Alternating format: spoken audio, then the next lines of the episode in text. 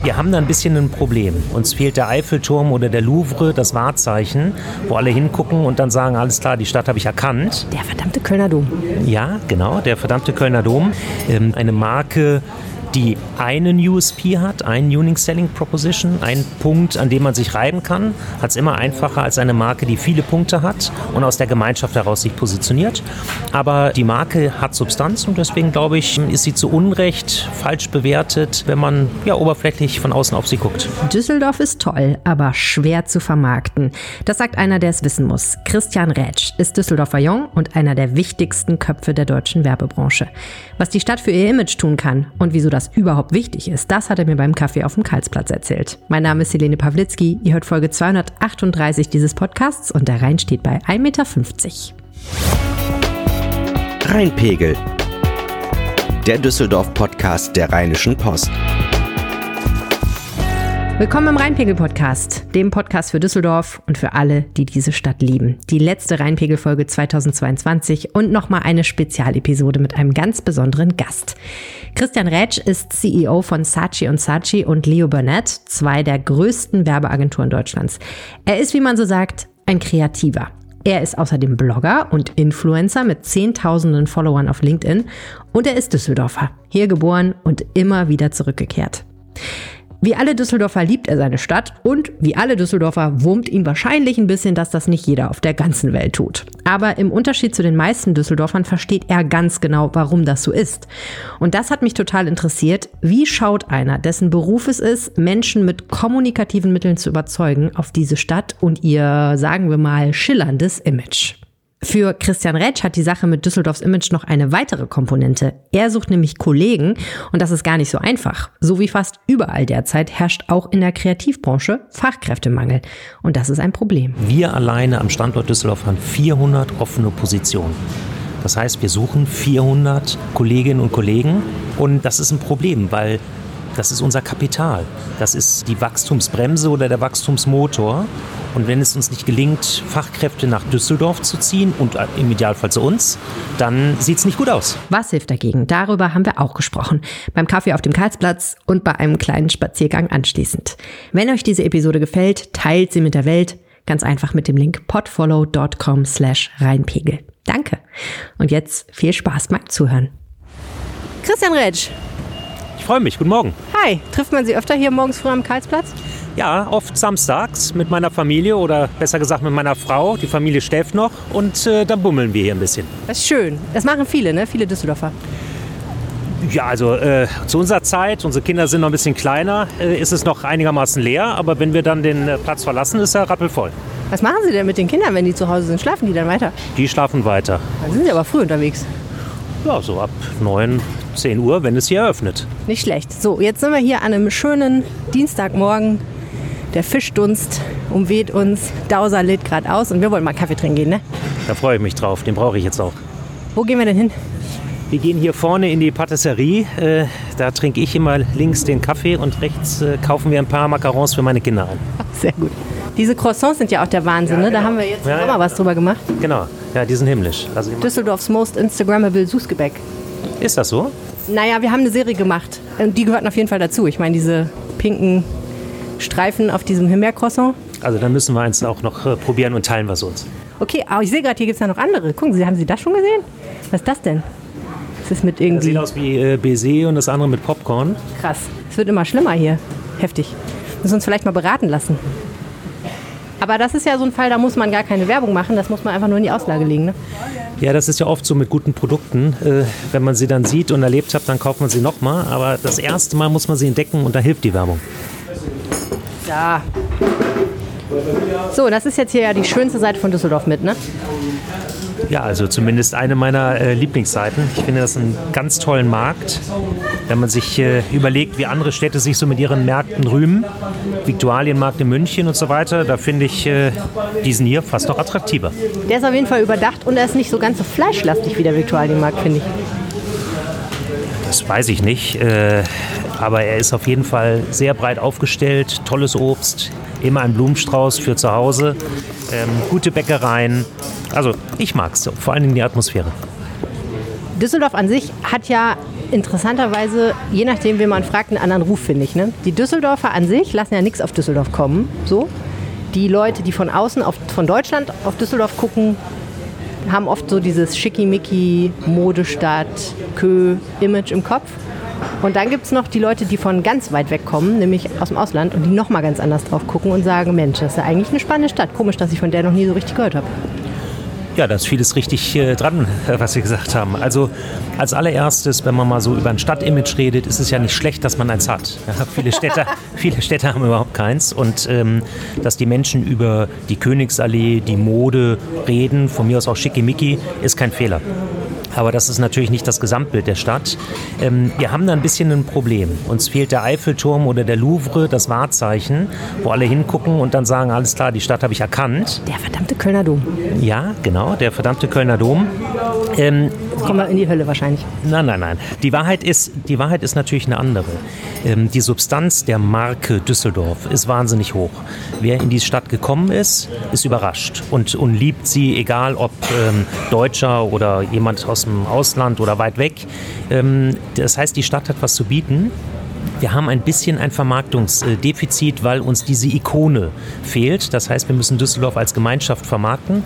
Das ist immer schwieriger. Eine Marke die einen USP hat, einen Unique Selling Proposition, einen Punkt, an dem man sich reiben kann, hat es immer einfacher als eine Marke, die viele Punkte hat und aus der Gemeinschaft heraus sich positioniert.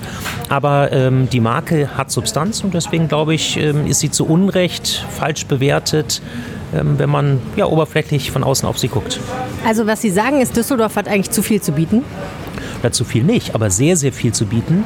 Ähm, ich möchte mal dem Frank Schrader vom Stadtmarketing Kompliment machen.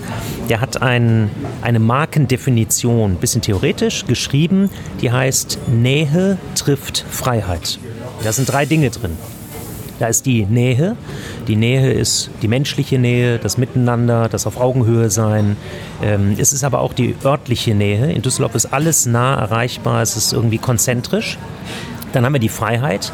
Das ist äh, Leben und Leben lassen. Das ist ähm, irgendwie die gute, der gute Umgang miteinander. Es ist aber auch die Freiheit der Stadt, wenn man sich mal so den, den Rheinbogen anschaut, die Weitblicke, da oben auf dem Turm steht. Ähm, das, das hat auch was von Freiheit. Und dann ist da das Treffen, das hat er nicht definiert, aber ich möchte das gerne äh, definieren, weil das schon eine Stadt der Begegnung ist. Ähm, und jetzt sind wir wieder bei der Marke. Es ist halt keine Stadt, die sofort erschlossen ist, sondern man muss sie sich erarbeiten. Muss man sich erschließen, ist aber immer schlecht, oder? Wenn Leute schnell begreifen sollen, warum soll ich da eigentlich hinfahren? Ja, aus, wie gesagt, aus Markensicht ist das Ikonische einfacher, ähm, aber das Erschließen nachhaltiger. Und ähm, ich, ich möchte mal, dass wir waren ja bei, bei dem ähm, Nähe trifft Freiheit, äh, bei dem Treffen. Düsseldorf ist die Stadt der Gegensätze.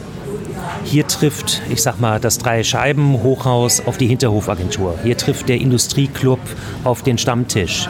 Hier trifft ähm, der Weitblick vom, vom Rhein auf die Karlstadt, auf, das, auf, auf die kleine Gasse und so weiter. Hier trifft Punk auf Klassik. Und ähm, das macht den Reiz aus der Stadt. Und äh, ich bin ja eigentlich ein Kreativer mit, mit äh, einer Werbeagentur mit vielen kreativen Kolleginnen und Kollegen. Und wir brauchen so eine Umgebung. Wir brauchen den Reiz, das Spannungsfeld. Und Marken sind eigentlich dann besonders toll, wenn sie ein Spannungsfeld haben. Ja, also ein Joghurt mit irgendeiner Ingredienz ist langweilig und schnell vergessen. Aber wenn da ein, ein emotionales Spannungsfeld ist, dann ist das reichhaltig und dann ist das eigentlich gut, um Geschichten zu erzählen. Es ist ein bisschen schwierig, um sie kurz zu erzählen. Das ist das Problem der Marke. Aber wenn man mal in Berührung gekommen ist, wird man leidenschaftlicher Fan. Und ich, ich möchte noch einen Schritt weiter gehen, weil im Vorfeld haben wir uns ja so ein bisschen ausgetauscht und ich habe darüber nachgedacht, was so dieser Kern sein kann der Stadt. Und ich glaube tatsächlich, dass es das Spannungsfeld ist. Und ich glaube, dass wenn man auf Düsseldorf guckt, Düsseldorf ein Inkubator für Kreativität sein könnte. Ja, es gibt Städte, ähm, Tel Aviv, die sagen, wir sind ein Inkubator für Unternehmensgründung. Und wer da einmal durchgegangen ist, hat quasi sein Unternehmen schon gegründet ich glaube, wer durch Düsseldorf geht und, und, und wer auch ein bisschen hier verweilt, der wird das spüren, dass hier ein Pulsschlag ist. Und das ist auch nicht umsonst, dass die Kunst und die Mode und die Werbung und, und viele Kreativberufe, die ja dominierend sind auch in dieser Stadt, hierher kommen und hier verweilen zurück zur Eingangsfrage. Ja, wir haben die Köhe und das mag alles so ein bisschen Nase hoch sein, aber das ist eben nicht die Stadt. Die Stadt ist, ist vielseitig und daraus entsteht das Spannungsfeld. Ganz bestimmt, und das ist total spannend, wie Sie das erzählen, weil das nämlich ein vollkommen anderer Blick ist auf die Stadt, muss ich sagen, als ich ihn habe. Ich kann aber sehen, was Sie meinen. Also im Endeffekt äh, sehe ich das auch nur, wenn ich an Düsseldorf denke, dann habe ich erstmal unwillkürlich dieses Gefühl der rheinischen Gemütlichkeit. So, ne? Man trifft sich, ähm, man quatscht, ein bisschen unverbindlich vielleicht, und dann geht man wieder auseinander. Aber Reibung ist nicht das Erste, was mir da eingefallen wäre, ehrlich gesagt. Aber ich kann verstehen, wo Sie herkommen, weil es natürlich ne, das gibt es, aber es gibt dann eben auch den kompletten Gegensatz. Es gibt auch das Raue zum Beispiel an anderen Stellen der Stadt, äh, wo, wo ganz andere Leute miteinander kommunizieren auf eine ganz andere Weise. Ja, und das Besondere ist ja, dass man beides selber erleben kann. Also ich, ich unterschreibe das mit der Gemütlichkeit. Aber ich muss sagen, äh, ein, ein Shopping-Erlebnis jetzt in der Weihnachtszeit ist dann auch nicht gemütlich. Also, und das ist dann wieder spannend, wenn man da in die Massen zieht. Ja? Oder dieser Platz hier, wir sitzen jetzt hier, die Geschäfte haben im Prinzip die Stände, haben noch gar nicht offen, jetzt noch gemütlich. Aber wenn wir jetzt äh, am Samstag hier um 13 Uhr sind, dann ist das wiederum hektisch und jeder kämpft hier um sein Blumensträußchen und, und was auch immer, den Fisch und das Fleisch. Und ähm, das meine ich. Hm, verstehe. Äh, Sie kommen ja, äh, wenn Sie das alles erzählen, nicht nur davon her, dass Sie jetzt Werbung für Düsseldorf als Tourismusdestination machen wollen, sondern eigentlich geht es Ihnen ja um was ganz anderes, sondern Sie sagen, wir müssen eigentlich dafür sorgen, dass äh, Fachkräfte in die Stadt kommen. Ja, also Fachkräfte sind ähm, das große Problem unserer Zeit. Ähm, früher hat man über Arbeitslosigkeit gesprochen, heute hat man die Arbeiterlosigkeit. Das heißt, wir haben Fachkräftemangel. Ich möchte ein Beispiel geben. Wir alleine am Standort Düsseldorf haben 400 offene Positionen. Das heißt, wir suchen 400 Kolleginnen und Kollegen und ähm, das ist ein Problem, weil das ist unser Kapital. Das ist äh, die Wachstumsbremse oder der Wachstumsmotor. Und wenn es uns nicht gelingt, Fachkräfte nach Düsseldorf zu ziehen und äh, im Idealfall zu uns, dann ähm, sieht es nicht gut aus in der Zukunft. Wen suchen Sie denn so? Wir suchen alles. Also wir suchen natürlich Menschen, die sich im Digitalen auskennen. Wir suchen Texter, wir suchen Grafiker, wir suchen Konzepter, wir suchen Mediaplaner, also Menschen, die sich auskennen mit der Positionierung von Werbung in den Medien etc. Also da gibt es auch gar nicht irgendwie eine besondere Nische. Es geht durch die Bank. Und wo sind diese ganzen Leute, wenn nicht bei Ihnen? Ja, also wir haben hier ein gesellschaftliches Thema. Wir ähm, haben eine Generation, die einfach äh, bedingt durch äh, ja, zu wenig Kinder äh, rar ist und ähm, alle buhlen um diese Talente. Das heißt, wir haben de facto einfach weniger Menschen im Arbeitsmarkt. So, und äh, um die ist jetzt ein Wettbewerb entbrannt. Und die wissen natürlich um ihre Macht, so muss man das mal sagen, und überlegen sich ganz genau, wo sie hingehen, wo sie nicht hingehen. Und da spielt natürlich die Stadt eine Rolle ähm, für Nachwuchs, da spielen aber auch die Unternehmen eine Rolle und wie sie sich ähm, vermarkten. Und wahrscheinlich ja auch die Branche. Ähm, ist die Werbebranche eine aus Ihrer Sicht, wo die Leute gerne arbeiten? Also vom Image her hat die ja ein kleines bisschen ein Problem, was so Sachen wie Work-Life-Balance und Aufstiegschancen angeht, gelegentlich. Also, ähm, das ist ein Klischee, an dem müssen wir arbeiten, weil eigentlich stimmt es so nicht. Ähm, die Bezahlung ist, ähm, ist, ist in Ordnung, würde ich sagen, im Branchenvergleich. Ähm, die Aufstiegschancen sind eigentlich schnell und ehrlich gesagt, ähm, das mit der Arbeitszeit, das lässt die Generation gar nicht mehr zu. Ähm, die Generation definiert sich nicht über äh, die Tatsache, wer als letztes die Lampe ausmacht im Büro, sondern über das, was sie bewirken kann. Also wie sie sich einbringen kann, wie sie Relevanz entfaltet, ähm, auch über die Freude im Job. Und wenn man das anbietet, dann kommen sie. Wenn man das nicht berücksichtigt, man spricht auch von Purpose, also von, von der Sinnstiftung ähm, im Job, dann hat man es unheimlich schwer. Nervt Sie das ein bisschen? Ja, das nervt mich total, ähm, weil wir uns natürlich extrem erklären müssen. Also ähm, die Kräfteverhältnisse haben sich gedreht. Früher war es so, dass man, ich sag mal, auf eine Stelle 50 Bewerbungen bekommen hat. Heute ist es so, dass man äh, 50 offene Stellen hat und man kriegt eine Bewerbung. Also das sind die vertretenen Verhältnisse. Und das Schlimmste ist ja, wenn dann jemand kündigt und man weiß, jetzt geht es wieder von vorne los, weil die Fluktuation ist ja dadurch auch sehr groß. Ne? Die Leute kriegen schnell ein anderes Angebot. Ja, ich finde das spannend, was Sie sagen. Also es gibt zwei Perspektiven. Die eine Perspektive im Arbeitsmarkt ist Halten und die andere Perspektive ist Finden. Und äh, bei beiden geht es darum, wie im Prinzip der Arbeitgeber sein, äh, die, die, Jobs ausgestaltet, was er dort anbietet. Kann ich mich entfalten? Habe ich Flexibilität? Schaffe ich eine gesunde Work-Life-Balance? Habe ich eine vernünftige Bezahlung? Ähm, schaffe ich es, die Menschen weiterzuentwickeln? Die haben einfach keine Lust mehr auf einen Job, wo sie angestellt sind. Die haben Lust auf einen Job, wo sie sich einbringen können und ein Stück weit auch selber definieren, wie der Job auszugestalten ist. Das ist natürlich Wahnsinn. Früher haben wir gesagt, so, du machst das und das und das und dann hat man das gemacht. Und äh, heute ist das eben anders. Noch eine Bemerkung zu dieser Generation Z oder, oder zu den jüngeren Menschen. Es gibt ein schönes Bild, da hat mir jemand gesagt, die sind Moleküle. Und ähm, das ist auch so.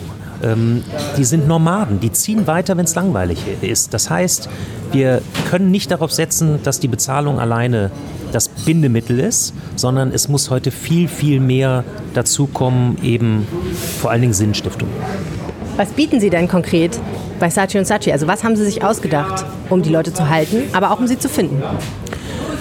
Also ähm, beim Finden haben wir es derzeit ein bisschen leichter, weil die Arbeiten, die im Markt bei uns natürlich sichtbar werden, Werbung, Kommunikation wird sichtbar, zurzeit auf hohem Niveau sind. Wir sind äh, die drittstärkste Kraft für Kreativität in Deutschland und ähm, dann guckt man hin. Das ist ganz gut im Moment. Ähm, das kann sich auch wieder ändern, aber die Kunden lassen zu, dass wir gute Arbeiten im Markt haben. Das Binden ist eine andere Sache. Ähm, was tun wir? Wir haben zum Beispiel den Vorteil, dass wir zu einem internationalen Netzwerk gehören. Und wir haben etwas, das nennen wir Work Your World. Das heißt, jeder darf sechs Wochen im Jahr arbeiten, wo auch immer in der Welt, in einem unserer 120 Büros. Das heißt, wir haben jetzt Menschen in Australien, in Afrika, das ist gerade gleiche Zeitzone, aber sehr warm, ähm, etc. pp. Und das ist natürlich ein Riesenargument, weil man sich ausprobieren kann, man macht seinen, den gleichen Job, haben wir in Corona alle gelernt, es ist egal, wo man im Prinzip mobil arbeitet aber in einer anderen Agenturarbeitsumgebung. Und da kommt man zurück und das ist bereichert. By the way, die, die zu uns aus anderen Ländern kommen, fühlen sich auch bereichert und bereichern unser Büro. Plötzlich sprechen wir alle Englisch, plötzlich haben wir Geschichten, die äh, auch jenseits von Düsseldorf stattfinden. Wir zeigen aber auch den Menschen die Stadt und ähm, so kommt etwas Wunderbares in Gang, der Austausch. Ähm, dann haben wir sehr viel zum Thema Gesundheit, mentale wie auch physische Gesundheit, ähm, Programme, an die man sich wenden kann, wo man Coaching bekommt. Wir machen machen äh, Job Rotation, das heißt, äh, man kann sich auch mal in anderen Aufgabenrollen ausprobieren. Und dann haben wir das ganz große Glück, dass wir fantastische Kunden haben.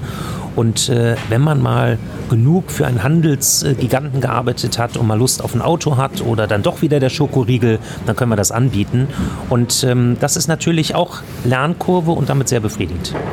Okay, ich finde, jetzt müssen wir mal dieses Croissant probieren. Das machen wir. Also, so. jetzt bin ich sehr gespannt. Es sieht auf jeden Fall wild aus.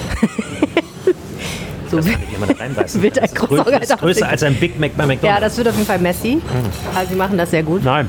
Nein, naja, gut, okay. Es, war, es hat fast geklappt. Ja. Dann holen wir mal irgendwie weg. Sehr gute Idee. Und dann müssen Sie sagen, erst müssen Sie sagen, wie es schmeckt. Das ist köstlich, mit vollem Mund.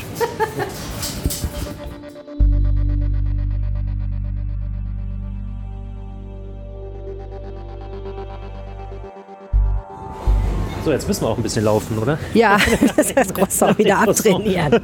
Oh, weia. Ich lese gerade ein verheerendes Buch über Ernährung und weiß jetzt alles über Zucker und es ist nicht schön. Aber immerhin, Sport hilft gegen Insulinresistenz. Ja, ich würde auch gerne mehr Sport machen. Was machen Sie denn so für Sport? Also, äh, Sie sehen aus wie ein Läufer. Genau, ab und zu, ab und zu laufe ich. Und, ähm, ich habe vier Kinder und die beschäftigen mich. Also laufen Sie sehr viel hin und her. Genau. Haben Sie eine Lieblingslaufstrecke? Ja, ich laufe außerhalb von Düsseldorf ähm, im Meerbuscher Wald. Da laufe ich meine Runde. Und wie oft schaffen Sie das? Ich würde das gerne regelmäßig schaffen, aber wenn es schon regnet, dann äh, hört die Lust schon auf. Also ich bin Alibi-Jogger. Ab und zu und dann kann ich sagen, dass ich es tue.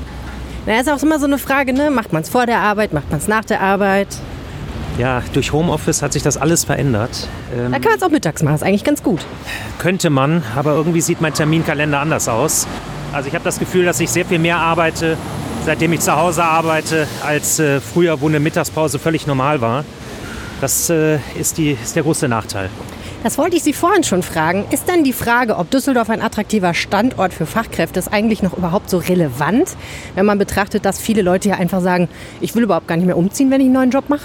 Also es ist tatsächlich so, dass wir jetzt äh, sehr viele Menschen auch in Berlin oder in Hamburg eingestellt haben, weil da der Arbeitsmarkt äh, breit ist und äh, viele Menschen bewusst in diese Städte gezogen sind. Das ist jetzt, sage ich mal, auf der einen Seite ein Vorteil, auf der anderen Seite bin ich der Meinung, dass Kultur Raum braucht. Und ja, mit dem Raum ist es dann so eine Sache, wenn man sich nie sieht. Und Kreativität entsteht im Spannungsfeld. Und äh, Spannung braucht auch Begegnung. Spannung entsteht nicht so gut, wenn jemand alleine sein Konzept schreibt. Und insofern äh, arbeiten wir an Lösungen, dass man sich zwangsweise auch mal sieht, weil sonst zu viel verloren geht. Wie war das eigentlich, als Sie angefangen haben? Wussten Sie immer, dass Sie in die Kreativbranche gehen wollen?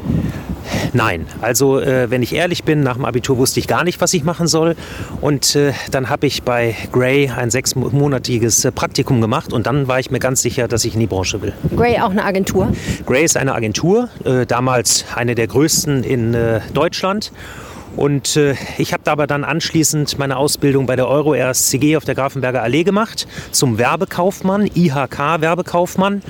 Und das war das Fundament, auf dem ich aufgebaut habe. Hatte dann allerdings auch einen guten Ratgeber, der sagte, leg noch schnell ein Studium ein. Das habe ich gemacht in Berlin. Bin aber dann sofort zum Erstjob wieder zurückgekommen nach Düsseldorf zu BBDO Consulting. Ein Überzeugungstäter. Ja. Was Düsseldorf angeht, mein. Ja, also Düsseldorf hat mir äh, wahnsinnig viel geboten, muss ich sagen. Ähm, die Ausbildung war gut, die äh, Agenturen sind gut. Es gibt noch etwas in Düsseldorf. Ähm, die IHK hat mir mal ein Stipendium nach Japan, äh, nicht geschenkt, aber ich habe es mir erarbeitet. Und da habe ich meine Frau kennengelernt. Und äh, heute leben wir natürlich hier in Düsseldorf und äh, ja, sind sehr glücklich. Da kann man mal sehen, da schließt sich der Kreis. Wir haben jetzt neulich erst über das Japanviertel gesprochen und darüber, dass da das mit dem Marketing ja auch so eine schwierige Sache ist, aber dass da mehr passieren soll. Ach, äh, aus Marketingperspektive habe ich das noch gar nicht beleuchtet. Ich bin ein ganz großer Fan von der Authentizität, von natürlich der Kulinarik. Ich äh, liebe das Japanfest. Ich liebe es, wenn ich in der Straßenbahn bin, ähm, dass da einfach auch, auch ja, andere Kulturen mich umgeben. Da habe ich das Gefühl, so klein Düsseldorf ist, dass wir eine Großstadt sind und äh, sehr international sind. Sprechen Sie Japanisch? Äh, Domo Alligato Gozaimasu und das war's. ja, reicht ja vielleicht auch. Mehr als ich auf jeden Fall. Was keine Kunst ist. Ähm, jetzt fängt es ein bisschen an zu regnen. Rheinischer Winter hat neulich jemand zu mir gesagt. Nieselregen und 10 Grad. Ja, ist ein bisschen zu warm für den Winter, genau. naja, seit letzter Woche. Erstmal heute Morgen festgestellt, dass die dicke Jacke viel zu dick ist. Ähm, wir waren ein bisschen bei Ihrem Werdegang. BBDO, genau. Ja, äh, das war BBDO Consulting. Ähm, danach ging es gar nicht so weit weg, den Rhein entlang nach äh, Bonn. Zehn Jahre äh, Deutsche Telekom. Und äh, dann hat äh, mich ein englisches Unternehmen, Saatchi und Saatchi, abgeworben. Und äh, dann bin ich erst nach Frankfurt gezogen und dort war auch mal das Stammhaus von Saatchi und Saatchi. Das habe ich drei Jahre dort äh, geleitet und aufgrund des Marktes war ich der Meinung, dass Düsseldorf der bessere Standort ist. Und dann haben wir das äh, Stammhaus verlagert von Frankfurt nach Düsseldorf. Und heute ist es neben der Bar Olio, hinten Toulouse Allee, immer noch äh, prosperierend, gut aufgestellt. Das war eine gute Entscheidung. Hier sind wir am Rhein. Was bedeutet Ihnen der Rhein eigentlich als Ur-Düsseldorfer? Ja, also ich äh, finde den Rhein großartig. Früher denke ich äh, zurück an ja, mein erstes Bier am Rhein, dann natürlich äh, die Kirmeserlebnisse.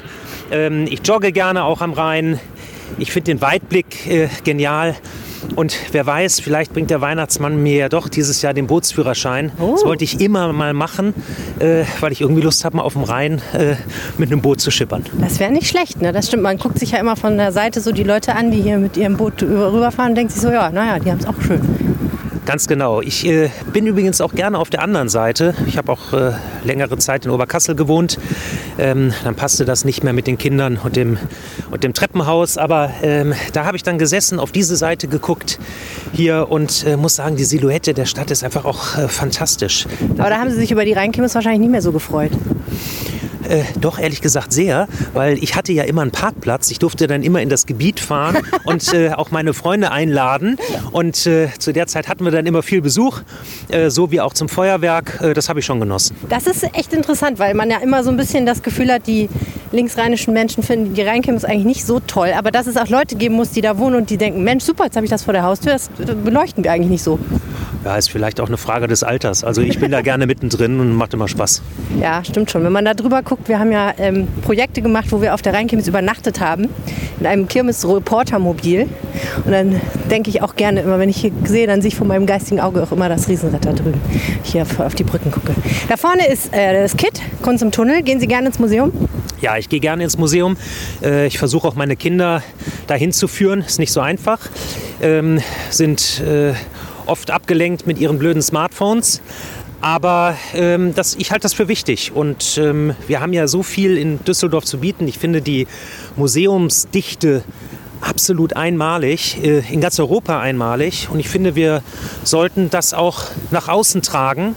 Ähm, welche Stadt hat schon ja, diese Museumsvielfalt auf so kleinem Raum. Das wäre aus meiner Sicht sogar eine eigene Kulturmarke wert. Äh, ja, äh, Museumsmeile Düsseldorf oder sowas. Da müssen wir noch mal ein bisschen drüber nachdenken.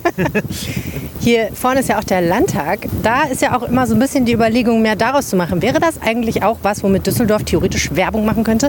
Sitz der Regierung von Nordrhein-Westfalen zu sein und das ein bisschen besser zu vermarkten? Also, äh, da bin ich ehrlich gesagt skeptisch, weil äh, Regierungen ja eigentlich immer abgeschlossene Bereiche sind. Ähm, nicht so zugänglich, wie man sich das wünscht. Und äh, so ist das mit dem Bundestag genauso wie mit dem Landtag.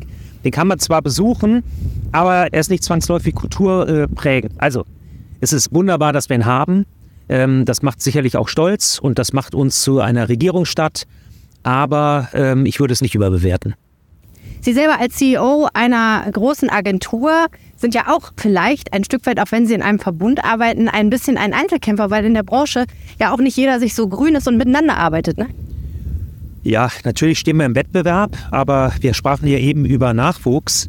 Ähm, ich glaube, da müssen wir eine Allianz bilden, äh, denn man entscheidet sich ja dann auch für die Stadt und nicht nur für den Ausbildungs- oder Arbeitgeberbetrieb.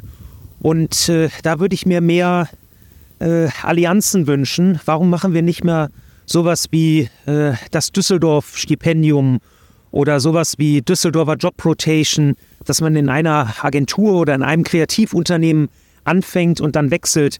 Ich glaube, das ist gar nicht so bekannt, aber wir sind 4400 Kreativunternehmen in Düsseldorf. Ja? 30.000 Menschen arbeiten im Kern in dieser Industrie und wir haben ein Nachwuchsproblem. Und ich glaube, da muss man gemeinsam äh, ran. Es macht überhaupt keinen Sinn, dass Saatchi und Saatchi oder zum Beispiel unser Wettbewerber DDB oder BBDO oder TBWA oder McKenna oder wie sie alle heißen, da alleine rangeht. Ja gut, aber sie sind ja nun mal Konkurrenten auch im Kampf um diese Arbeitskräfte. Ja, aber wenn es einem Standort gut geht, dann äh, wechseln ja auch die äh, Mitarbeitenden sehr gerne mal von einer Agentur zu der anderen. Insofern ist schon wichtig, dass äh, in der Region primär erstmal sehr, sehr viele äh, Nachwuchskräfte angesiedelt sind dann profitieren alle irgendwann mal davon. Bei Ihnen selber hat es ja auch eine berufliche Veränderung jüngst gegeben, habe ich gesehen. Ja, äh, das stimmt. Ähm, ich darf so viel sagen, ich bleibe der Kreativwirtschaft und äh, der Stadt natürlich treu in gewisser Weise oder dem Marketing äh, und auch der Stadt, in welcher Form werde ich später lüften. Jetzt müssen wir nochmal konkret sagen, was Sie da enthüllt haben auf LinkedIn. Ähm, ich habe enthüllt, dass ich nach äh, zehn Jahren CEO Saatchi und Saatchi und äh, Mitglied des äh, Country Leadership Teams der Publicis Group äh, mich nun beruflich einmal verändern möchte. Und ich habe mir jetzt eine kleine Auszeit genommen. Und äh, im nächsten Jahr werde ich dann bekannt geben, wie mein nächster beruflicher Schritt aussieht. Das ist super spannend und ich glaube etwas, was sich viele Leute wünschen, dass sie das tun können. Ne? Einfach mal einen Cut machen und sagen, so, jetzt fange ich doch mal an irgendeiner Stelle, vielleicht in der gleichen Branche, aber trotzdem neu an. Also ich muss sagen, es ist äh, was Wunderbares, wenn man selbstbestimmt sagt, genau, ich nehme jetzt mal eine kleine Auszeit mit der guten Gewissheit, dass man der Industrie, der Branche, dem Beruf Marketing so verbunden ist, dass man auch wieder landen kann und äh, diese Zeit werde ich jetzt auch nutzen, vielleicht ein bisschen mehr joggen zu gehen, äh, auch für meine Kinder da zu sein. Das äh, freut mich, auch die Stadt äh, zu genießen.